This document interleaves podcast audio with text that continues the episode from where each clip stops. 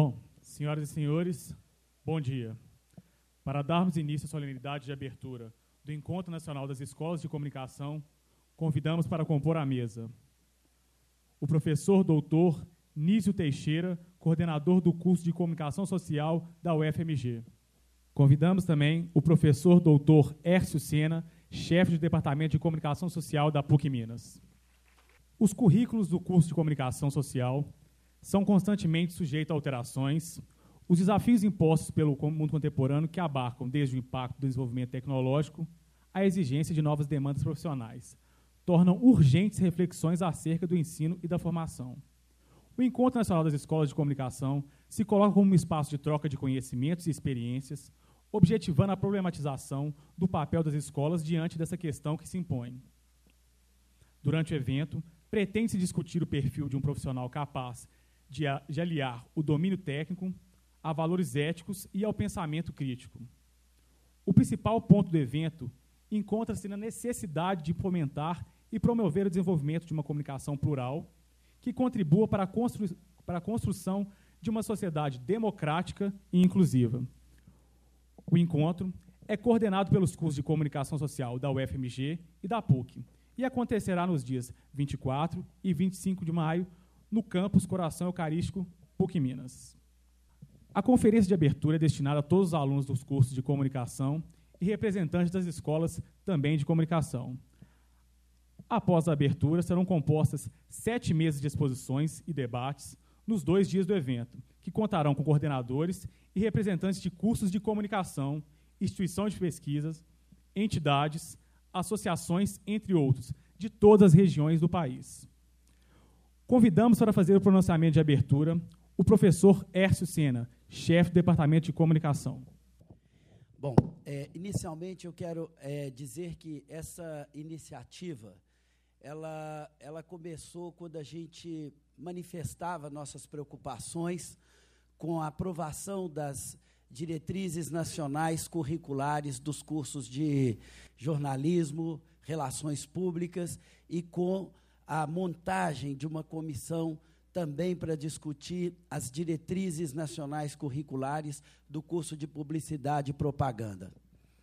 É, no, no, último encontro nacional da Compós, quando eu é, discuti isso com alguns colegas, eu vi que essa preocupação não era só nossa, e de vários deles.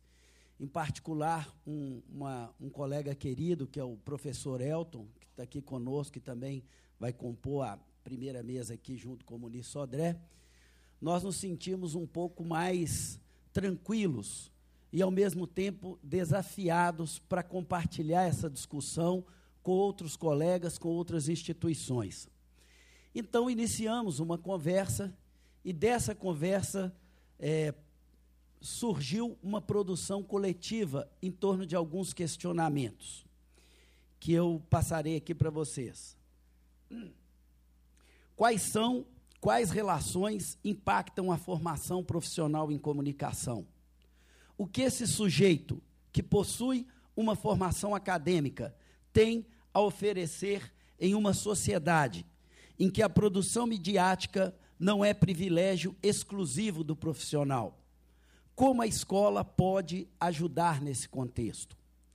Quem busca fazer atualmente os cursos de comunicação social, anos depois, qual o perfil dos egressos? Como se dá a inserção desses sujeitos em um mercado de trabalho em permanente mudança e cada vez mais competitivo? Onde e como deve ser a atuação de jovens profissionais, não somente em relação aos meios historicamente estabelecidos e em transformação, mas em relação aos espaços midiáticos da informação e da opinião. Como conciliar exigências de profissionalização com as necessidades humanísticas e éticas fundamentais à formação acadêmica? Em que medida os estágios obrigatórios aproximam ou distanciam o aluno de sua formação? Como os cursos de comunicação podem e devem acompanhar esses estágios?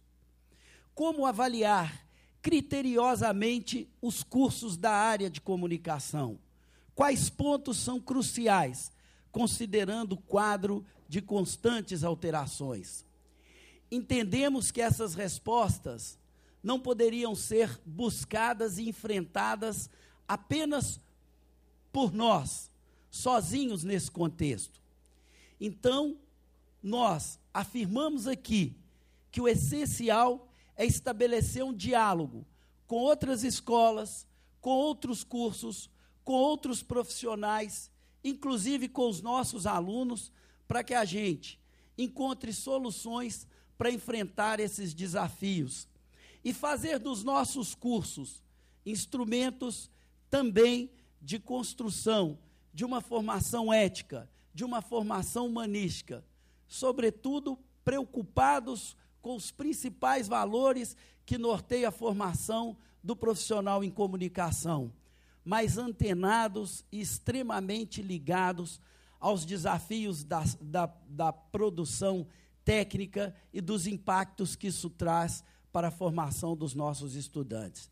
É com esse espírito que a gente gostaria de agradecer a cada um de vocês que estão aqui presentes, ao colega Nísio, que foi um parceiro essencial nessa jornada, a Fábia Lima, aqui presente, e a todos os nossos colegas professores da PUC Minas que deram apoio a essa iniciativa e que têm sido essenciais. Tem, os nossos colegas professores são companheiros extraordinários, porque todas as ideias que a gente é, produz e traz é, são, inclusive, produzidas nesse campo fértil de formação, nessa discussão crescente.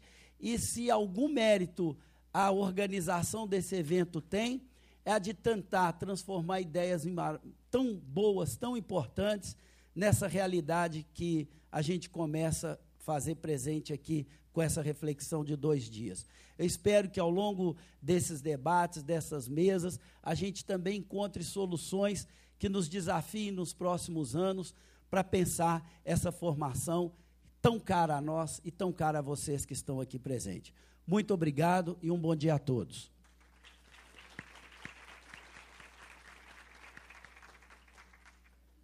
Para suas palavras, convidamos o professor Nísio Teixeira, coordenador do curso de Comunicação Social da UFMG.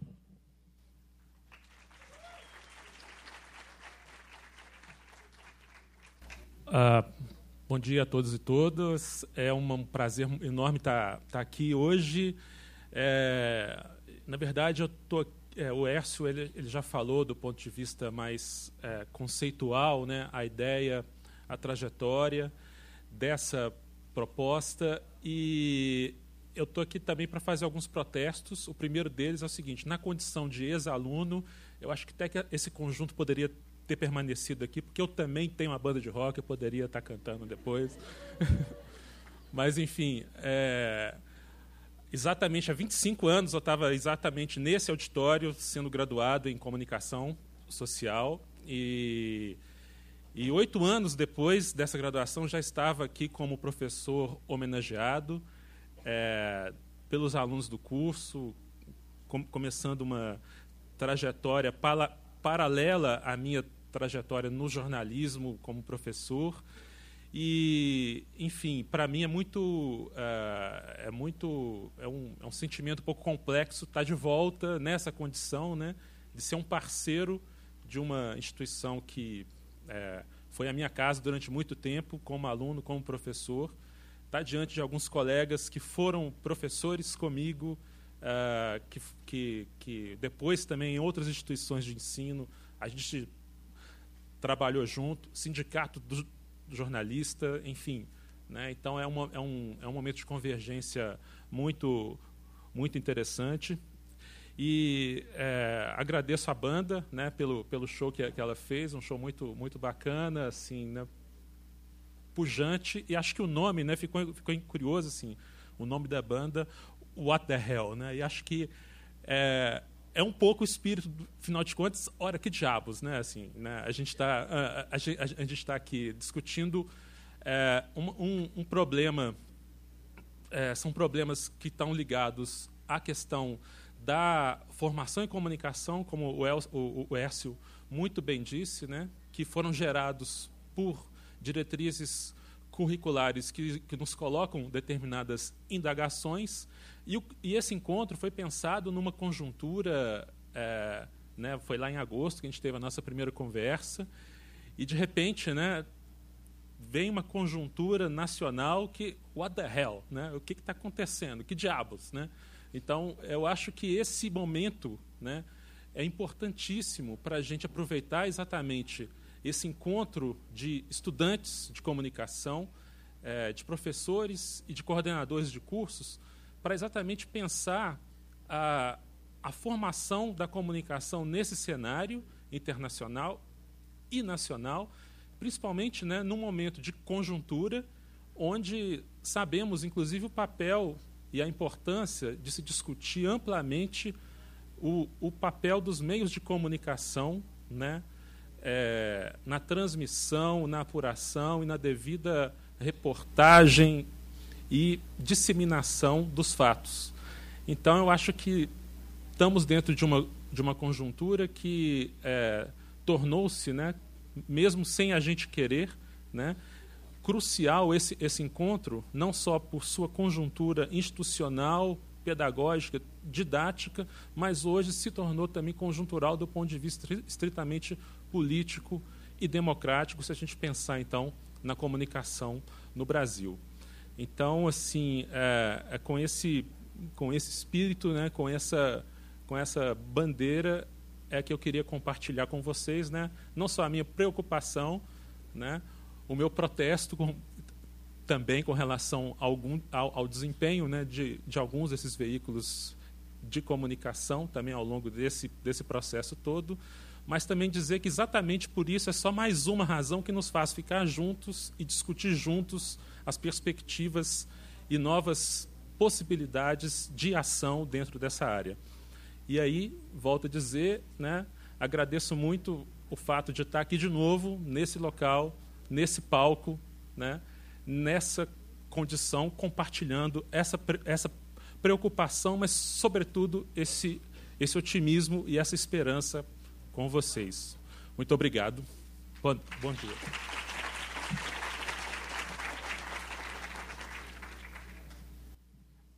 Agradecemos a presença de todos e convidamos para a conferência de abertura Desafios para uma mídia democrática no século XXI, com o professor Muniz Sodré.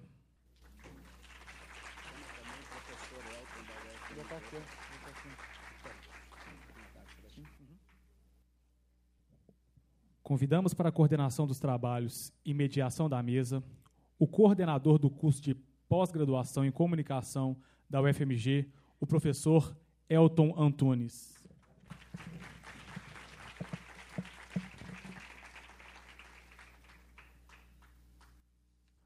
O professor Muniz Sodré possui graduação em Direito pela Universidade Federal da Bahia, mestrado em Sociologia da Informação e Comunicação na Université de Paris 4 e doutorado em Letras pela Universidade Federal do Rio de Janeiro.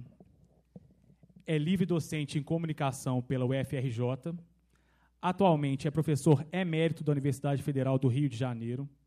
Foi presidente da Fundação Biblioteca Nacional, órgão vinculado ao Ministério da Cultura. Possui cerca de 30 livros publicados na áreas de comunicação e cultura. É, Bom dia. Agradeço muito o convite fazer essa pequena conversa de abertura. É, vejam só, é, nos Estados Unidos há um grupo independente, é o Pew Research Center, que se dedica a analisar política e mídia.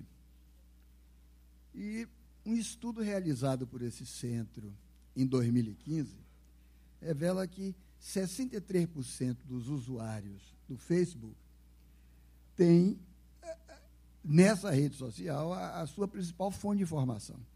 Ou seja, não é jornal, mas é o Facebook. Ou seja, o, o Facebook tem um noticiário em meio a outros produtos, o que levanta a questão de saber se esta rede é também imprensa, se ela também faz jornalismo. Porque antes a seleção dos assuntos era apenas automática. É, era um software que fazia, que selecionava os assuntos uh, do Facebook. Agora se sabe, se eu vi em jornal recentemente, que o Facebook contrata jornalistas para monitorar essa lista automática e mais, ela distribui aos contratados um manual de conduta que é semelhante aos manuais tradicionais de redação e de ética jornalística, os famosos velhos manuais de jornalismo. Ora, e um detalhe peculiar é que todos os repórteres, os editores é, do Facebook que, que estão em atividade, eles trabalham em condições de anonimato. Ou seja, nenhum deles é, aparece, assina, e, na verdade, nenhum deles é conhecido. Isso é interessante, porque vamos, então, começar, a partir daí, essa nossa especulação sobre os desafios para uma mídia democrática, perguntando o seguinte, fazendo a seguinte especulação. Jornalista anônimo, parceiro de um dispositivo automático de distribuição, é entidade humana ou é maquínica? Quer dizer, ou seja, o jornalista aí é sujeito ou objeto parte da máquina. É, eu acho que a partir dessa questão, nós podemos abordar um aspecto da democratização da mídia democrática, um aspecto da mídia democrática. Daí as questões que agora se levantam. Quer dizer, a rede faz de fato jornalismo? Quer dizer, o Facebook faz de fato jornalismo? Sendo assim, se faz jornalismo, é uma nova modalidade de imprensa? E será que esse dito anonimato interferiria no horizonte liberal democrático da imprensa? Quer dizer, pode-se ser democrático e anônimo ao mesmo tempo. Então, a, a, minha questão, uma questão que já levantei antes, é o seguinte: jornalismo. Para onde é que vai o jornalismo? Se for. Jornalismo para onde vai? Se for. É uma questão claramente irônica, mas é uma questão certamente diagnóstica e poderia ser o título mais adequado a uma apresentação sobre os caminhos atuais, os caminhos futuros do jornalismo, inclusive, claro, sobre a formação do profissional de jornalismo. Eu, eu vou centrar a questão da comunicação aqui em jornalismo, fica mais é, particular entendendo o jornalismo como a principal face pública da imprensa liberal. Porque cada vez que se fala de crise da imprensa, sem que se ouse levantar em público, em toda enormidade, é a hipótese do fim do jornalismo, pelo menos tal como conhecemos agora o jornalismo. Quer dizer, é, é uma questão que não se levanta, mas é uma questão possível de ser discutida. Ora, então, em geral, se atribuem os fatores da crise da imprensa tradicional, tanto da face pública tradicional da comunicação, às mutações tecnológicas ou às mutações econômicas, mas sempre com o pano de fundo da imutabilidade dessa prática. Ou seja, podem mudar as condições econômicas, sociais, mas a prática permaneceria a mesma. O jornalismo permaneceria o mesmo. Por um lado, de um lado, se sustenta a necessidade histórica do jornalismo com o argumento de que uma imprensa independente, uma imprensa detentora de credibilidade pública, oxigena a democracia. É, não, não se discute isso. E esse é um argumento bastante recorrente em teóricos do publicismo. Dizer, esses teóricos que dizem que a democracia demandaria um jornalismo vigoroso e independente. Portanto, sem essa independência, não funcionaria a democracia. Inúmeras pessoas escrevem e dizem isso. Por outro lado, se pretende conhecer o desejo do público, quer dizer, do público da comunicação. Quer dizer, o desejo de alguma coisa mais do que a televisão, do que a internet Ou seja, o desejo de um texto ou de uma informação que combine elegância linguística é, com aprofundamento de análise que possibilitaria a tomada de decisões. Então, as redes sociais serviriam para mobilizar e para reverberar as opiniões, mas de um certo fundo latente de espírito público, que se diz existir, é que partiria a demanda por alguma coisa que reflita valores também ditos perenes, como liberdade, abertura de debate, promoção de livre iniciativa, etc. Ora, por mais esperançosa que pareça, esse tipo de argumentação não vai além dos limites de um wishful thinking, ou seja, um, um pensamento desejoso, um pensamento de boa esperança, que é baseado em ética e em qualidade técnica. Portanto, na prática do mercado eletrônico, mercado eletrônico tal como nós conhecemos hoje, predomina a ação de programas de detecção ou programas de auscultação do desejo do consumidor, como tirei aqui o relato de uma empresa de telefonia celular. Ele diz aqui, olha, são pequenas coisas em conjunto que ajudam a reter o cliente. Por exemplo, temos milhares, dezenas de milhares de gravações pré-feitas. E dependendo do tipo de cliente, o locutor dessas gravações muda a voz e altera o tom com uma voz mais acolhedora. Isso tudo ocorre em milissegundos. Isso já se dá atualmente. Dependendo de quem fale, é, já está tudo programado para o locutor mudar a voz, ser mais incisivo, ser mais acolhedor, ser mais infantil, mais tati-bitate, se for necessário, criança. Então, por meio do avanço tecnológico, o mercado está se convertendo, hoje, aliás, já se converteu, num espelho de milhões de caras. É um espelho de, com milhões de caras diferentes.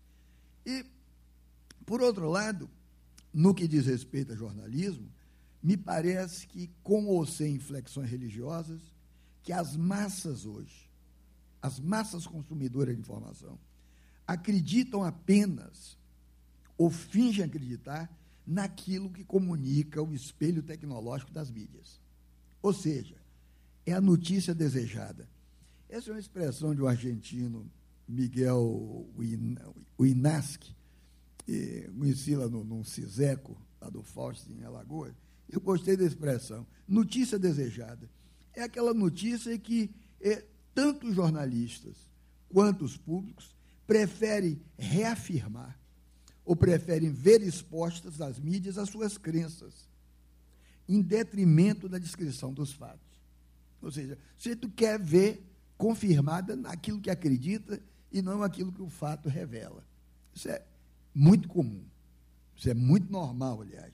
Então, no jornalismo, nós não propomos aqui a caracterizar o problema, esse problema em pauta, na verdade, como uma crise da mediação.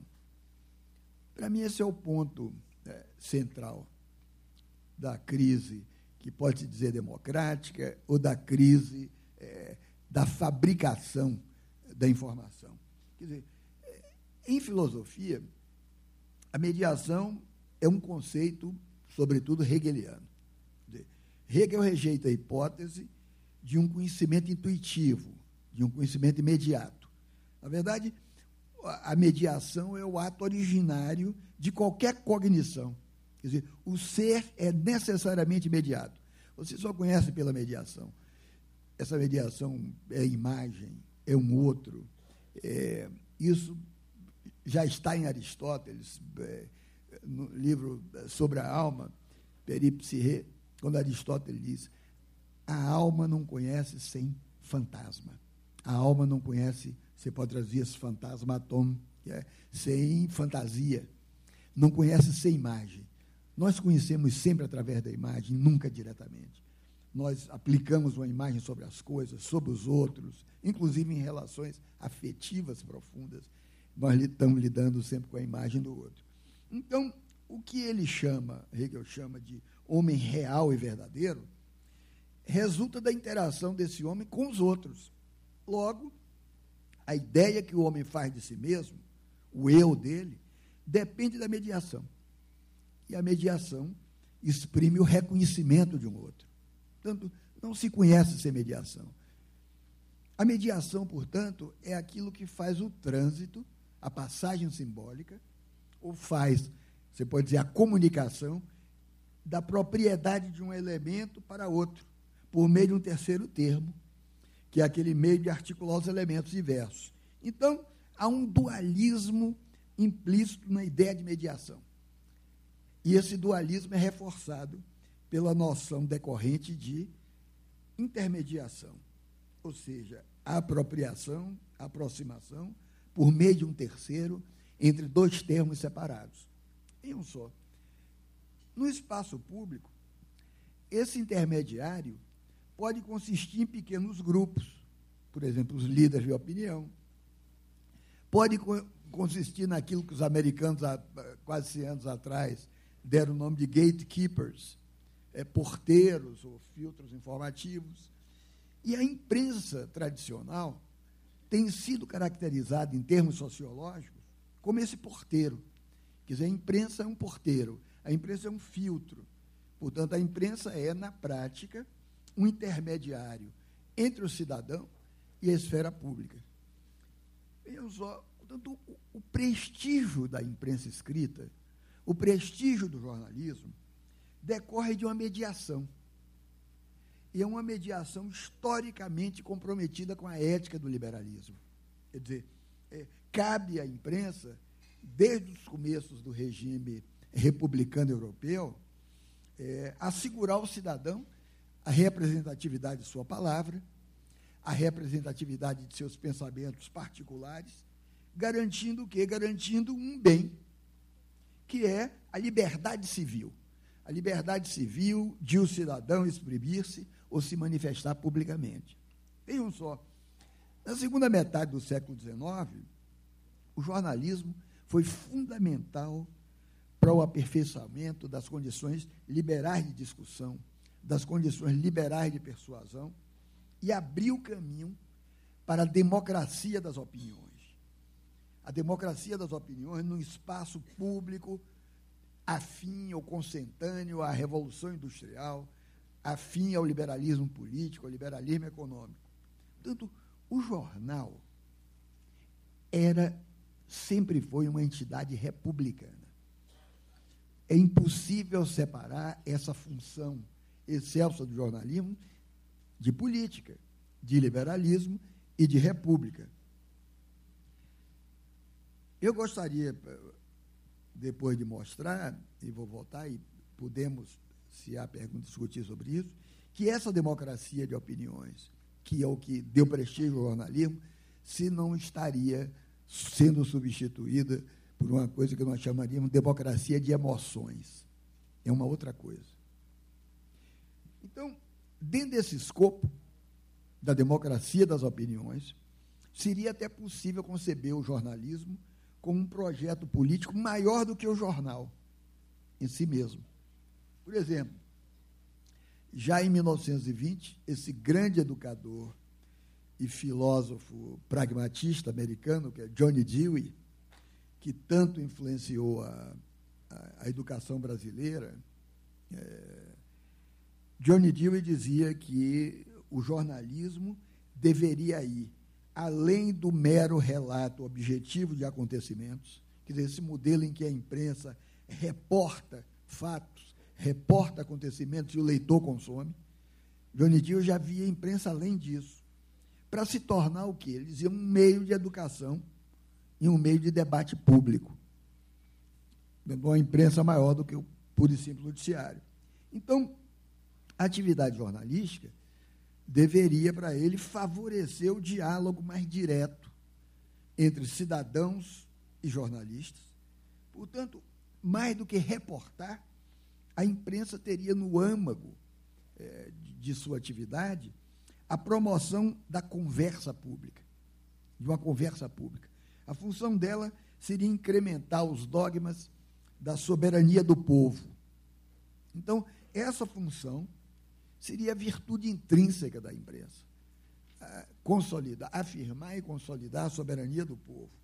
E, e é essa função que lastreia, que dá o lastro ético do pacto de comunicação que está implícito na relação entre os meios de informação e a sua comunidade receptora. Há um pacto implícito. O Eliseu Veron, meu prezado amigo Eliseu Veron, que nos deixou, que faleceu, ele, ele, ele preferia a expressão contrato. Eu prefiro a expressão pacto, que o contrato, em geral, é, é, é consciente, deliberado. Esse pacto aqui, eu diria que nem sempre é pensado dessa forma. Mas há um pacto entre o sujeito que compra o jornal e o sujeito que faz. É um pacto que gera credibilidade. Esse pacto é implícito. Ele é tácito, mas não é necessariamente manifesto. Ora, então, seja no jornalismo escrito ou no jornalismo eletrônico, o dever do jornalista para com o público leitor, portanto, o compromisso ético do jornalismo para com o público leitor, é comunicar uma verdade, é reportar uma verdade. E essa verdade é reconhecida como verdade pelo senso comum, desde que o enunciado corresponda a um fato. Quer dizer, e esse fato é selecionado no jornalismo tradicional por regras hierárquicas de importância. Ora, essa virtude, a virtude de reportar uma verdade, decorre do preceito das liberdades civis que foram instituídas pela Declaração dos Direitos do Homem e do Cidadão, e ela resulta do, do empenho de liberais. Liberais como, por exemplo, Benjamin Constant, que dizia que a única de todas as liberdades que não pode ser suspensa é a liberdade de imprensa. Ele diz por quê? Porque funciona como uma condição de todas as outras. Então vejam só, foi assim com esse, esse fundo ético e político que a imprensa livre pode ser reconhecida como obra do espírito objetivo moderno, e foi assim que a imprensa pôde constituir um pano de fundo ético-político que tornaria escandaloso para a consciência liberal, em qualquer parte do mundo, o fenômeno do jornalismo sensacionalista e que tornaria condenável pela consciência moral do jornalista o falseamento ou encobrimento da verdade factual. Nós sabemos que isso nem sempre se passou, nem se passa dessa maneira. É, esse encobrimento factual, esse falseamento, é, faz parte da atividade cair, jornalística, inclusive na, nos órgãos, nos veículos de prestígio. Basta falar da, da imprensa brasileira.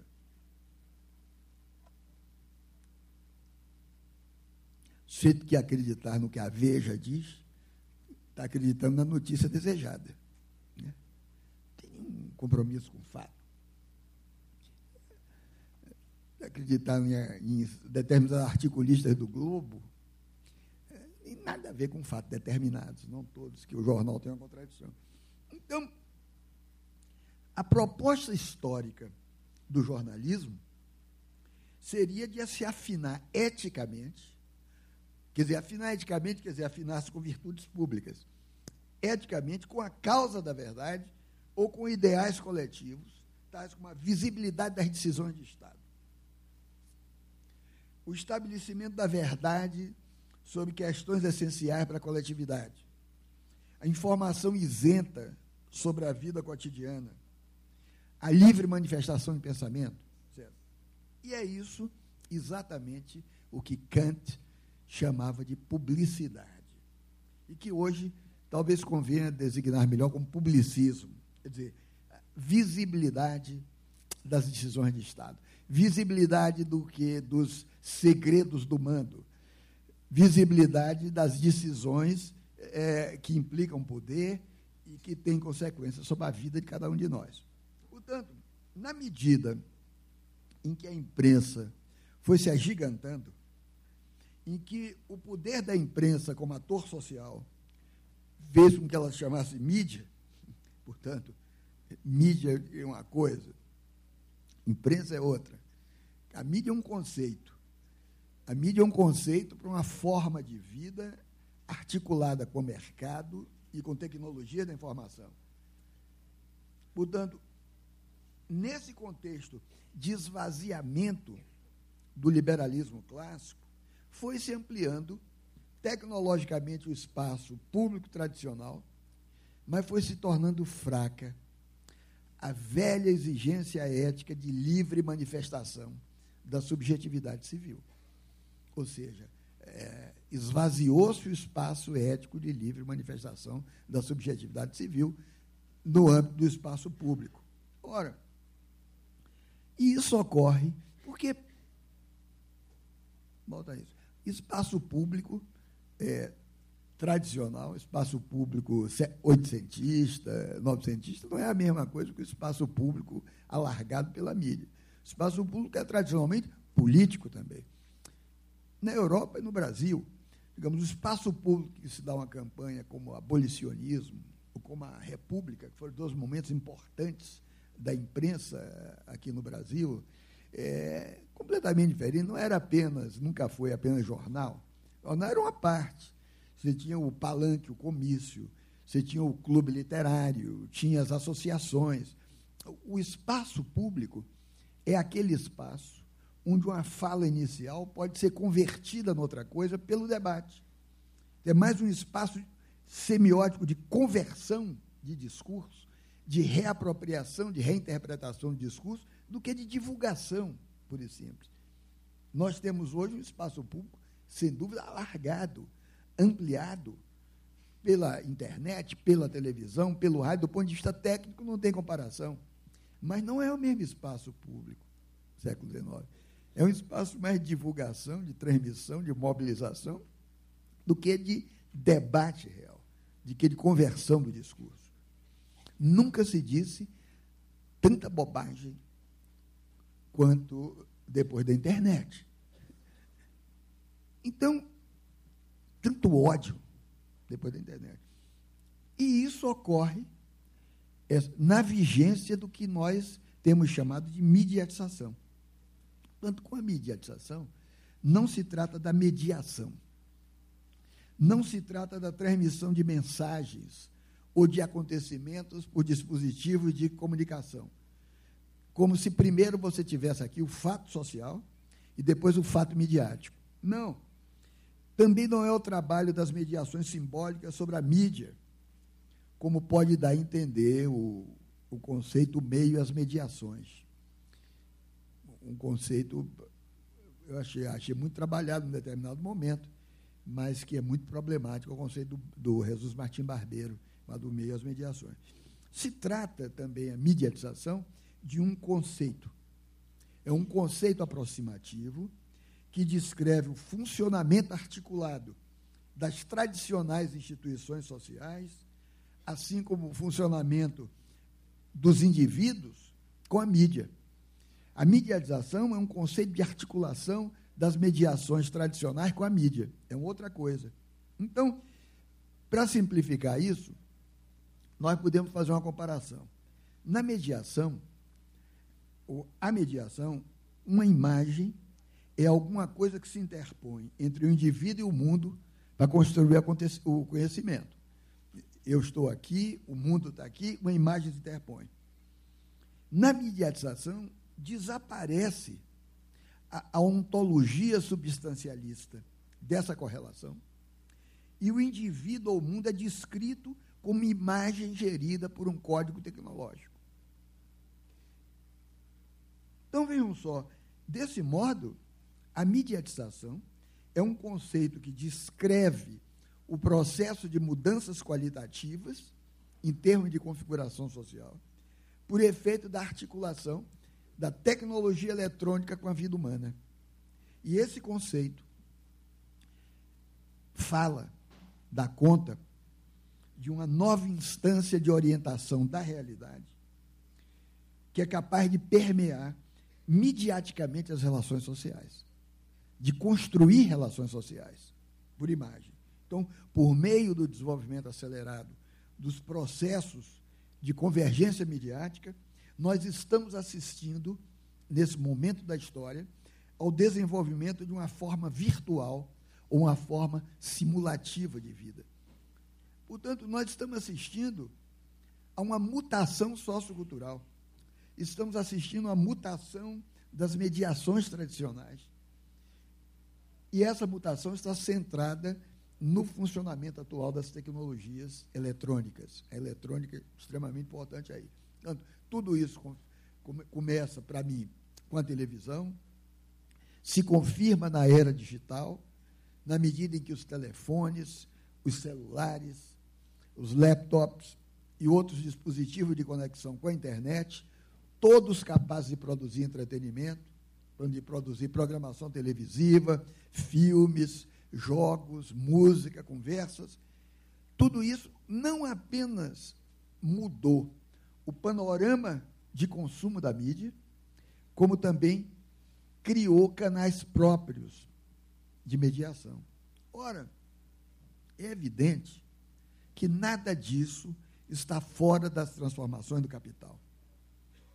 O campo da informação é, na prática, a materialização de uma ideologia, e essa ideologia neoliberal, comprometida com a financiarização e com o mercado. Portanto, a mídia se tornou intelectual coletivo da liberdade exclusiva do mercado. A mídia não é mais agente dos universais do esclarecimento liberal, é do reordenamento global financeiro e mercantil do mundo. Portanto, a mídia é dispositivo de dominação sensorial, de dominação simbólica, e ela não oculta o compromisso dela com o espírito objetivo dessa ordem mercantil, explicitando as estratégias que tem de identificar, de marcar, de fixar nos lugares os sujeitos de consumo. Quer dizer, os sujeitos de consumo estão cada vez mais dispersos e fragmentários em suas identidades. A mídia, como uma antropóloga é, que não ousa confessar o seu nome, ela fixa, identifica e marca. E marca em função dessa mercadoria, que é hoje a mais valiosa é, no mercado atual. Essa mercadoria é chamada atenção. A atenção é uma mercadoria. E é uma mercadoria cara. É, claro que isso nos dá um imenso conforto, uma tranquilidade. Cada, mais, cada vez que é, diminuímos um pouco nossa ignorância, é, consultando o Google, ou enfim, um outro desse aí, é, consultamos a resposta instantânea, mas ao mesmo tempo tem alguém ganhando dinheiro com um simples segundo de atenção. É assim que se ganha dinheiro, é assim que as grandes empresas de mídia é captando a atenção, é disputando a nossa atenção. Nós trabalhamos hoje dando atenção. Então, é, aí ser tão importante, é, é, não sei quem faz, estava falando há pouco com a professora Déia de psicanálise, eu, eu, eu um tempo tão importante você pagar uma hora para que alguém lhe dê atenção. Não importa que alguém responda ou não, ou diga uma coisa importante, se já falar de sua pequena miséria objetiva e alguém ficar lá discutindo de vez em quando, botando, vale dinheiro. Você imagine no Google. Então, no ordenamento global, o entretenimento e os serviços de consumo ganham primeiro plano das atenções, de maneira que ocorre o fenômeno da propagação de um tipo de informação mais relacionado com a frivolidade, mais relacionado com parques temáticos, do que com essa ideia vetusta de público e de vida cívica. É, as novas gerações, elas não querem saber disso. É. Quem quer saber mais muito disso? É. Ou seja, a mídia deixou de ser ventríloca da comunidade nacional, que era a, mídia, a imprensa tradicional. Portanto, não é mais intérprete de uma virtude comum, ela é intérprete de si mesma enquanto boca orgânica do mercado. A mídia é boca orgânica do mercado. Assim como Calvino, num determinado momento, o grande reformador protestante, depois de Lutero, dizia assim: Eu sou a boca de Deus. É. A mídia é boca orgânica do mercado. Ela fala é, pelo mercado e nós escutamos. Então, sob o regime de uma temporalidade, e, e fala de tal maneira que, com a televisão, nós ainda vimos, lá tem a televisão, a mídia que está falando, nós podemos ainda desconfiar e ver aquele sujeito, essa cara, não, não eu confio no outro.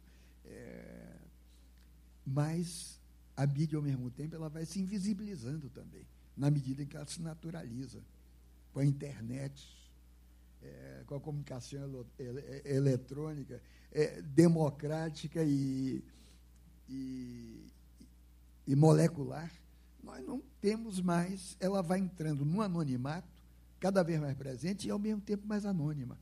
Nós não sabemos mais nem confiar nem desconfiar.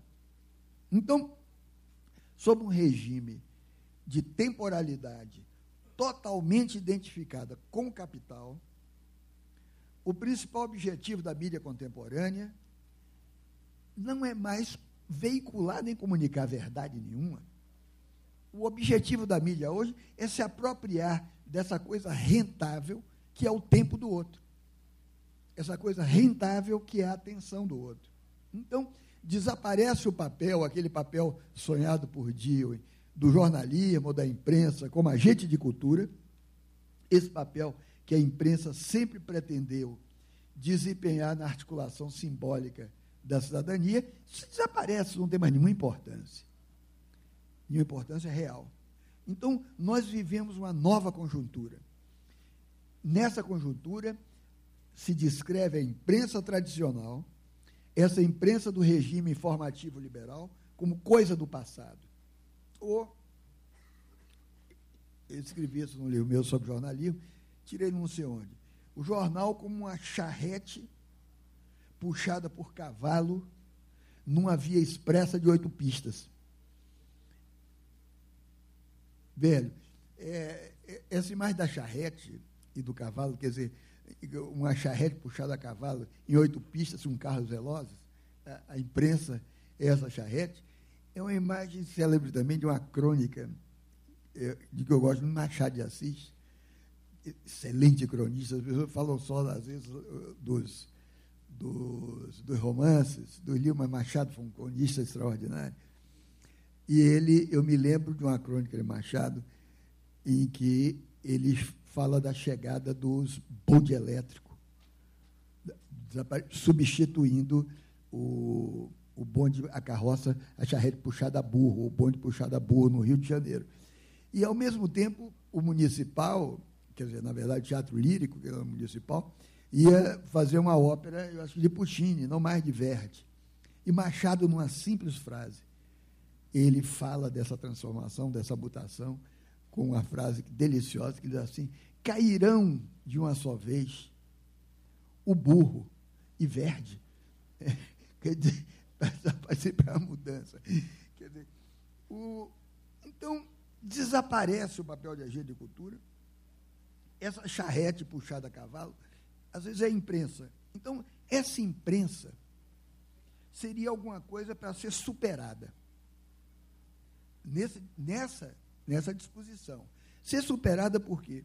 Por um regime mais conectivo do que propriamente informativo. Ou seja, a questão da informação, na verdade, é, é ligeiramente diferente da conexão, por e simples. Aquela conexão cívica, estruturadora, é, de que eu falava, do liberalismo, dá lugar à conexão, por e simples. E o que, que é uma, um regime mais conectivo? São dispositivos em rede voltados para a conexão generalizada de pessoas. Ora, a conexão, e de que pouco se pensa, é poderosa, é mais forte do que o conteúdo informacional, por e simples, que a conexão não nos obriga a pensar, mas nos obriga a nos comprometermos emocionalmente. Toda conexão é poderosa. Toda conexão é arrebatadora, é desde a conexão física pessoal, tanto a conexão amorosa, até a conexão eletrônica. Até a conexão eletrônica então, nesse panorama, a ética comunitária, a ética coletiva, que foi reserva de sentido para o liberalismo político, essa ética desceu pelo ralo. Ela foi embora. Daí a margem para que se multipliquem no novo espaço público, esse espaço publicitário, ou esse espaço cibernético, todas as taras que sempre constituíram o outro lado da moeda moral. Portanto, a mídia de hoje, com raras exceções, ela passa ao largo da experiência da virtude cívica e as audiências também. Portanto, é nesse regime que eu chamo de anonimato, a questão do anonimato é, é poderosa. Porque, vejam só, nos séculos, século XVI, XVII, as classes abastadas em Veneza, os burgueses venezianos, eles saíam à noite para seus encontros políticos, é, festivos, amorosos, saíam com máscaras, que aliás são lindas hoje. Né? Não sei se alguém. Eh, foi o Carnaval de Veneza, que é uma coisa muito bonita, Carnaval de Veneza, todo mundo sai mascarado na rua. Eles aí usam aquelas máscaras, as, as, as, moças, as mulheres, os homens, cada um escolhe, compra uma máscara e usa. Isso era a realidade veneziana do século. Quando você fala por trás de uma máscara, é, você já não é mais apenas você mesmo. É, sua liberdade de dizer aumenta, porque o outro não, supostamente não está lhe reconhecendo, tanto de dizer coisas mais ousadas em termos amorosos, quanto violentas. É, a máscara, o anonimato, lhe protege, ele esconde. As máscaras venezianas voltaram hoje com a internet. Voltaram. É preciso pensar o que é que é o anonimato hoje. Por isso que eu comecei falando dessa experiência do Facebook contratando jornalistas anônimos jornalistas que não se conhecem. Então, a mídia de hoje, portanto, as audiências, passa ao largo da experiência da virtude cívica. Então, nesse novo sistema, a velha imprensa escrita se redefine como parte daquilo que tem sido chamado de indústria de conteúdos. É outra coisa. É conteúdo informacional, por exemplo. Portanto, o que é que é uma indústria de conteúdos? É uma produção desterritorializada, sem território marcado, de programas para as redes telemáticas. Pode ser programa para televisão, para internet, para jogos, para é, videojogos, o que seja. Então, para as pessoas que acreditam na eternidade substancial do jornalismo, como se fosse uma coisa eterna e imutável, existiria, digamos, essa crescente demanda de jornalismo puro, é, de conteúdos editados com rigor, com critério, com qualidade técnica e ética. Portanto, se diz assim: os jornais sérios fariam alguma coisa em que você pode confiar. Ora, por outro lado, quando você toma o entretenimento como padrão, esse entretenimento tomado como padrão, a diversão tomada como padrão, tudo isso conflui para a hegemonia daquilo que antigamente se chamava de página de variedades no jornal. A página de variedades é aquela página em que a superficialidade, em que a frivolidade constituem as regras. Portanto, num texto recente, o sociólogo é, teve aqui em Minas, é um caro, caríssimo amigo meu, estou sempre com ele, Michel Mafezoli, bastante conhecido aqui. É um livrinho recente que ele fez, chamado Conformismo dos Intelectuais. Ele, aliás, assinou, fez junto com a esposa dele, a Helene, também amiga minha.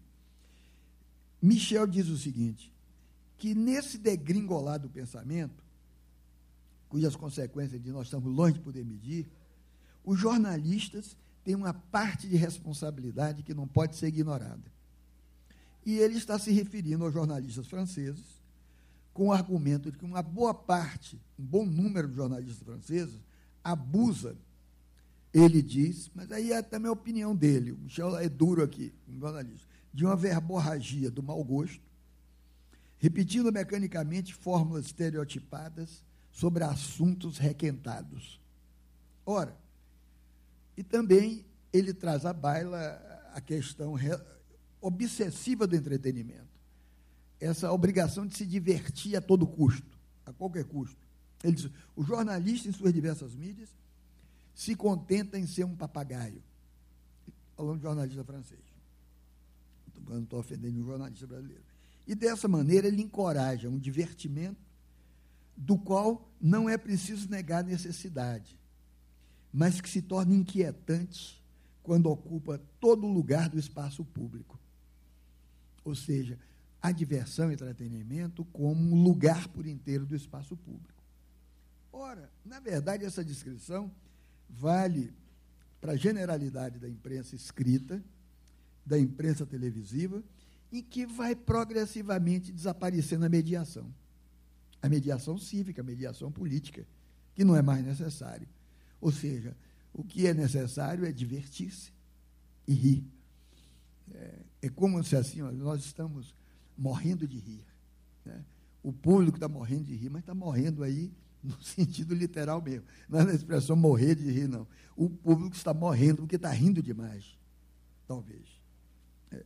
Então, na prática, a pauta jornalística é a repetição mecânica das pautas de outros jornais, isso ocorre aqui, é a pauta de outros meios de expressão, como se o jornalista publicasse para ser lido por seu próprio ambiente profissional. Um jornalista publicando para ser lido pelo outro. Então, é, vejamos a televisão, por exemplo. A televisão fala dela e para ela. Como certa vez Humberto Eco observou, ou então, como Mafezoli diz, os jornalistas falam uns com os outros, uns dos outros, sem se preocupar com aqueles a que deveriam se dirigir. Em resumo, os grandes princípios que constituem a base da modernidade, o contrato social, a democracia, a cidadania, o Estado, a nação, a identidade individual, não entram mais em sintonia com o esquema da época e são então deslumbramentos. São palavras vazias que só tranquilizam os que as pronunciam. Vejam só. Isso é dele, mas eu acho que é preciso não personalizar esse estado de coisas. O fato histórico a se considerar é o seguinte: uma vez falida a mediação liberal que sustentava a imprensa, o jornalismo como fenômeno moderno tende a ser redefinido pelo mercado e pela tecnologia. Então, é outra coisa, e passa a ser outra coisa. Na verdade, os jornalistas são apenas uma das várias categorias de atores mobilizados para determinar os fatos e para transformar os fatos em acontecimento de mídia. Portanto, assim como eles e as audiências dele, existe primeiro um público, esse público pode ser considerado uma esfera ideológica, uma ideosfera, onde os indivíduos que estão particularmente ligados naquilo que se torna visível na cena de um espaço público, acabam tomando posição numa causa pública. Mas público não é o mesmo que audiência. É preciso fazer essa distinção. Quer dizer, o público é constituído por um sujeito coletivo. O público pode diversificar-se em torno de experiências diferentes. Há, portanto, muitos públicos diferentes. São muitos os públicos. Então, a credibilidade da imprensa sempre decorreu do lugar privilegiado que o jornalista ocupava como mediador entre a cena do acontecimento e a sociedade global. E que lugar é esse? É o lugar da testemunha. É o lugar da testemunha. Quer dizer, quando você é testemunha, você assistiu a um fato, em consequência, supostamente, você teve acesso direto ao fato e ao que se produz como informação. Olha, se você testemunhou, você é que tem o direito moral de narrar, o direito moral de contar. Essa testemunha, em grego se diz aristor. Daí vem a palavra história. A testemunha narra, a testemunha conta. O jornalista tem historicamente, tinha o direito moral de narrar, porque supostamente ouviu o fato, ou teve acesso direto a ele, a alguém que o viu. Então, é o fato de estar presente no lugar que dá à testemunha direitos morais e o direito de comunicar. Ora, aquele que testemunhou, portanto, tem o direito de contar o fato. Os efeitos de simultaneidade, os efeitos de ubiquidade, que são característicos da comunicação eletrônica, alteram as coordenadas de espaço, as coordenadas de tempo da informação e reduzem os direitos morais da testemunha, embora aumentem o direito de comunicar ampliado pelas novas tecnologias. Portanto, ao mesmo tempo, aumenta o poder semiótico do algoritmo. O algoritmo. O algoritmo nada mais é do que o cálculo infiltrado nas estruturas da representação pública. É a matemática que é a grande narradora hoje. É a prática matemática. A, o, o algoritmo é um processo iterativo de cálculo. E o algoritmo está infiltrado infiltrado nas estruturas da representação. Portanto, vem do algoritmo, vem do cálculo, um novo poder de agendamento dos fatos, um poder mais segmentado, um poder mais diversificado, assim como um novo tipo de relacionamento entre o público e o conhecimento da realidade. Portanto, aquilo que você hoje considera verdadeiro é só uma das possibilidades do acontecimento relatado. Não há verdade definitiva em mídia nenhuma. Portanto, as chamadas redes sociais, portanto, constituem o exemplo mais palpável desse estado de coisas. Poderiam surgir daí os elementos para modelagem de um novo tipo de jornalismo. Aí, uma coisa mais otimista, que parece aqui que eu estou desconstruindo demais. Um novo tipo de jornalismo pode surgir daí, talvez das redes. Mas, por enquanto, as redes se atêm àquilo que Humberto Eco chamou, com relação às redes, de modelo de mau jornalismo. Por enquanto, elas são isso. Ou então, elas são caixas de ressonância de boatos, de emoções exasperadas, de manifestações de ódio, de pequenos escândalos da vida privada.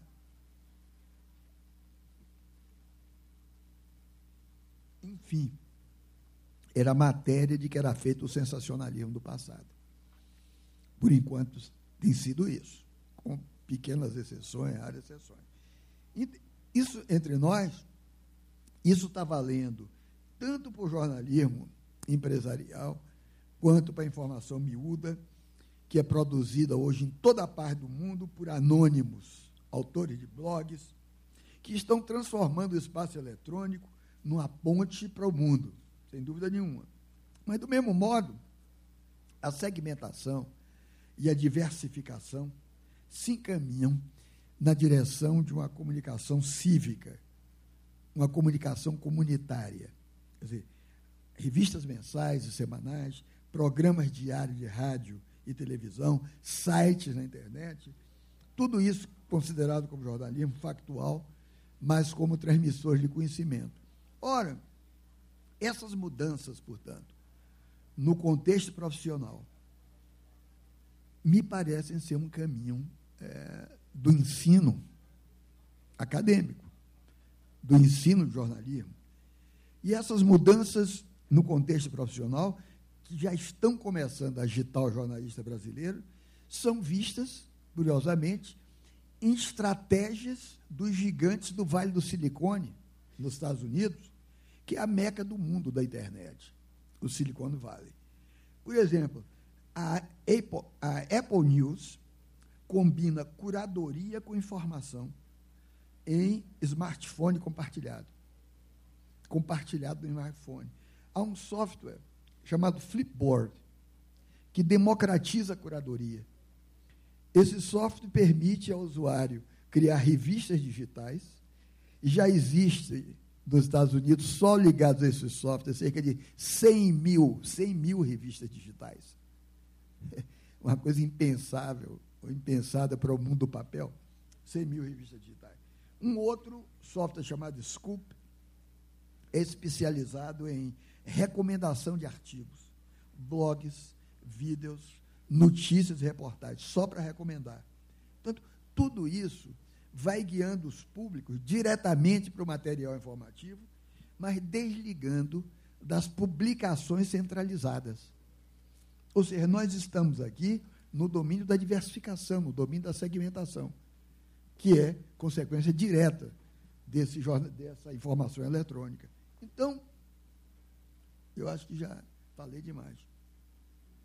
Então, eu vou terminar. É para isso que parece estar indo o jornalismo.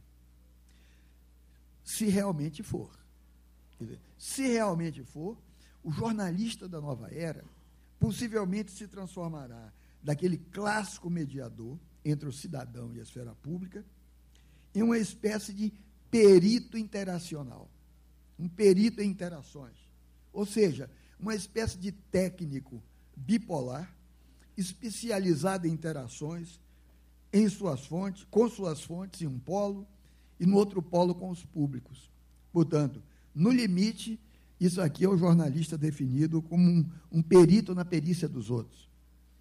Como alguém que se especializa na especialização do outro, que são as fontes.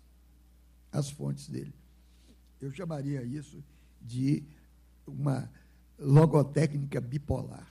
Né? Portanto, a, a, função da mediação está aí, mas dada de outra maneira. Então, essa reorganização da função mediadora implica uma redefinição do conceito de comunidade, porque o tradicional viés sociológico e filosófico da comunidade se obriga a modulações requeridas pela interação simultânea com fontes e com públicos. Mas não me parece haver dúvidas quanto ao lugar importante da comunicação comunitária, que é isso que gera essa bipolaridade, nesse novo contexto. Então, eu diria que o aperfeiçoamento da informação jornalística no mundo digital não mais significaria apenas contar com novas ferramentas para fazer o mesmo velho de antes. Esse jornalismo, portanto, se obriga a repensar o que é que é o sujeito contemporâneo, como é que efetivamente se pode, é, digamos, ressocializar ou ressignificar os valores do sujeito contemporâneo. Mais do que nunca, eu digo a vocês, nesse contexto que parece é, esconder a escola, tornar anônima a escola, mais do que nunca, a formação acadêmica do jornalista é necessária. Mais do que nunca. É isso aí. Muito obrigado.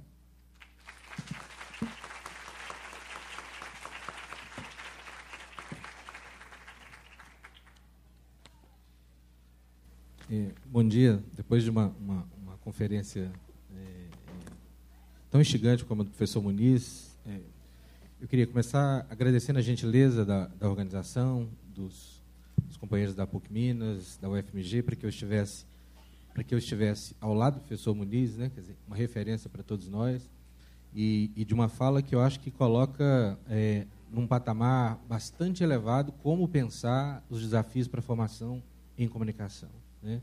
A fala do professor é, é, Muniz, é, e é instigante essa ideia, assim, se há futuro para o jornalismo, se for, né, para onde ele vai, né, ou talvez para onde ele já tenha ido, né, mas é, me parece que coloca o desafio de como fecundar, como é, é, fecundar essas possibilidades de uma vida democrática, né, nos quadros de um desenvolvimento é, tecnológico, midiático, contemporâneo. Né? E aí a formação, como conclui o professor Muniz, é absolutamente decisiva, essencial. Né? Eu vou pontuar rapidamente, foi o, o convite que me foi feito, algumas coisas que, na verdade, atravessam toda a discussão das escolas de comunicação em torno dessa formação, né, e que precisam ser, é, é, é, precisam acompanhar e acompanhar de perto esse tipo de reflexão. Né. É, os desafios postos para a formação em comunicação é, nos fazem ver que o problema da formação em comunicação é pensar o que é a formação. Né. Estamos diante de um desafio em que muitas vezes discutimos cursos de graduação, a formação superior na área profissional das comunicações, em especial no jornalismo, mas não só, sem muitas vezes nos darmos conta da dimensão complexa que envolve os processos formativos. Né? como dar conta dessa complexidade, investido inclusive dessa problemática que foi apresentada pelo professor é, Muniz Sodré. Como ir para além de uma procura de uma certa unidade ou especificidade que está calcada certamente nesse jornalismo que já foi ultrapassado pela vida contemporânea, contemporânea, como mostrou o professor. Como pensar um processo de formação que dê conta de uma dimensão relacional da comunicação que muitas vezes é desaparecida nesses processos formativos. Quer dizer assim, em função dessa, dessa necessidade da conexão posta pelo mundo, algumas dimensões da relação presente na comunicação, do pôr em comum, acabam desaparecendo. Final da fala do professor, quando ele como recuperar essa dimensão, como a comunicação intervir, interferir, constituir, permitir a emergência desses processos cívicos e comunitários. Isso me parece decisivo para pensar as formas de comunicar, os processos formativos na comunicação, de dar conta de estruturas e uma vida muito mais complexa do que muitas vezes as propostas de formação em comunicação dão conta. Rapidamente, né? acho que valeria para todas as áreas, mas eu queria pontuar cinco aspectos que acho que talvez sejam decisivos para no âmbito da formação, a gente poder lidar com, é, é, com, com, tal monta de questões apresentadas anteriormente pelo professor Muniz. Uma, me parece, e acho que é reiterado na nossa área, a ideia de que a gente trabalha numa dimensão só de ensino. Né? É, as diretrizes curriculares que estão, digamos assim, no fundo da nossa discussão, tanto de RP quanto de jornalismo, né, elas dão muito mais ênfase à ideia de ensino do que propriamente pensar os processos de aprendizagem. Então a gente olha para as diretrizes, elas, de novo, multiplicam disciplinas, acúmulo de conhecimento, processos transmissivos, mas não dão conta de alcançar aquilo que é decisivo na formação. Como é que se realizam os processos de aprendizagem?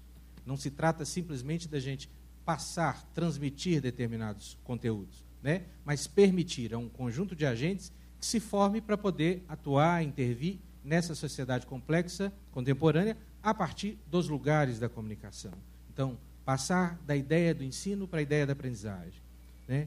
Como superar, e é muito presente nas formas como a gente pensa o ensino, pensa a formação em comunicação, o equívoco de achar que a formação superior tem necessariamente um corte unívoco, sem divergências, inclusive, quanto ao seu papel, quanto ao papel, inclusive, das instituições universitárias, dessas instituições de formação.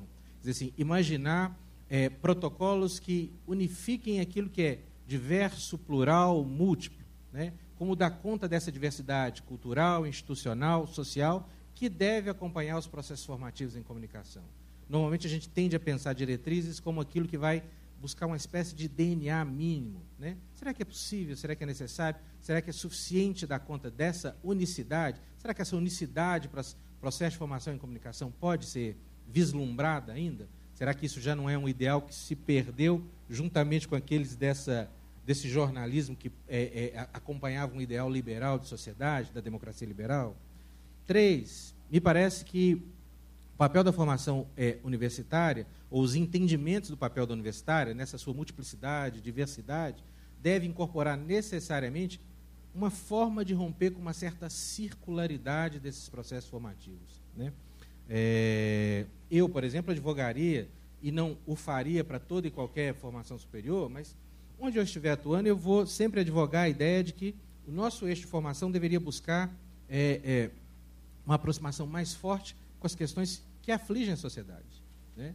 E se a mídia opera nessa circularidade incessante, como mostrou o professor Muniz, como romper com essa circularidade? Como no espaço da formação, romper com uma circularidade que nos permita nos aproximar, ou seja, sair de dentro desse enclausuramento, dessa circularidade do processo, dos próprios processos comunicativos, midiáticos, para alcançar de novo um mundo que é vivo, que é vital, né? que quase, como diria antiga série, né? o mundo que está lá fora. Né? Quer dizer assim, tem um mundo lá fora, como a gente romper essa circularidade dessa comunicação vista pelos mesmos, voltada para os mesmos, do jornalista que fala para o jornalista, dos comunicadores que falam segundo a lógica dos comunicadores. Né? Como recuperar nos processos de, ou como propor nos processos de aprendizagem, um quarto aspecto que me parece decisivo para pensar as questões da formação, né, um certo protagonismo desses que serão formados, dos estudantes. Né? Como é que eles podem se ver como os principais responsáveis pela sua própria aprendizagem? Como transformar a sua aprendizagem num projeto pessoal e profissional singular? Quer dizer assim, eu não tenho uma forma, eu não tenho uma resposta, ele não deve procurar essa formação em busca de alguma coisa que vá informá-lo. como ele se responsabiliza pelo seu processo de aprendizagem, como ele transforma a aprendizagem num projeto é, próprio, num projeto pessoal, num projeto profissional e, portanto, em algo que é articulado com as relações que ele estabelece com o mundo. Né? E cinco, como é que essa formação universitária vai para além daquilo que muitas vezes é, nos martiriza? Assim, é formar para obter um emprego. O emprego é decisivo, a gente precisa viver, precisa sobreviver, mas é mais do que o emprego o que implica a nossa formação. Inclusive porque boa parte de nós provavelmente comece a passar pela vida sem necessariamente ter um emprego, né? Como já estivemos noutras épocas. Muitos de nós vamos, a gente nascia, crescia, casava, arrumava um emprego no Banco do Brasil e morria. Pode ser que a gente continue casando, talvez não é certo mais o emprego no Banco do Brasil e a gente vai morrer. Então, esse lugar aí de instabilidade não justifica mais a gente pensar a formação universitária para o desempenho em algum lugar muito marcado, localizado nesse mercado, para o emprego. Então, nesse sentido, me parece que essas, esses cinco lugares para a gente poder pensar né, desembocam talvez em, em, em, em, dois, em dois contextos que serão caros a essa formação em, em comunicação. Primeiro, admitir ou pensar que certamente né, é, o curso superior, a formação universitária, que é tão decisiva, é só um dos lugares que se organiza num contexto de aprendizagem. Quer dizer assim, a formação universitária tirar talvez um certo peso que parece estar sobre os nossos ombros de que ela assim é decisivo aquilo que eu vou desempenhar em algum lugar socialmente como né, alguém formado relacionado a atividades profissionais da comunicação né, se decide na universidade né, é só a universidade. Isso coloca um peso sobre os nossos ombros que eu acho que é preciso tirar né. Eu acho que e quando eu olho por exemplo as diretrizes em geral dos cursos elas elas fazem muito isso. Elas desprezam outros contextos de aprendizagem desprezam outros momentos, desprezam outros processos, e fecham tudo, tudo no curso, tudo naquele período que você está na universidade. Não é à toa que, ainda que é, é, é, alguns princípios sejam apresentados para a formação no ensino superior, como, olha, é preciso dar mais tempo para os estudantes desenvolverem projetos autônomos, é preciso tirar ele da, da chamada é, é, é, hora-aula, hora-aula, hora-bunda, sentado na sala, para desenvolver projetos, inevitavelmente, todas as propostas de formação sempre ampliam a carga horária em sala de aula. Ah, precisa ter mais aula,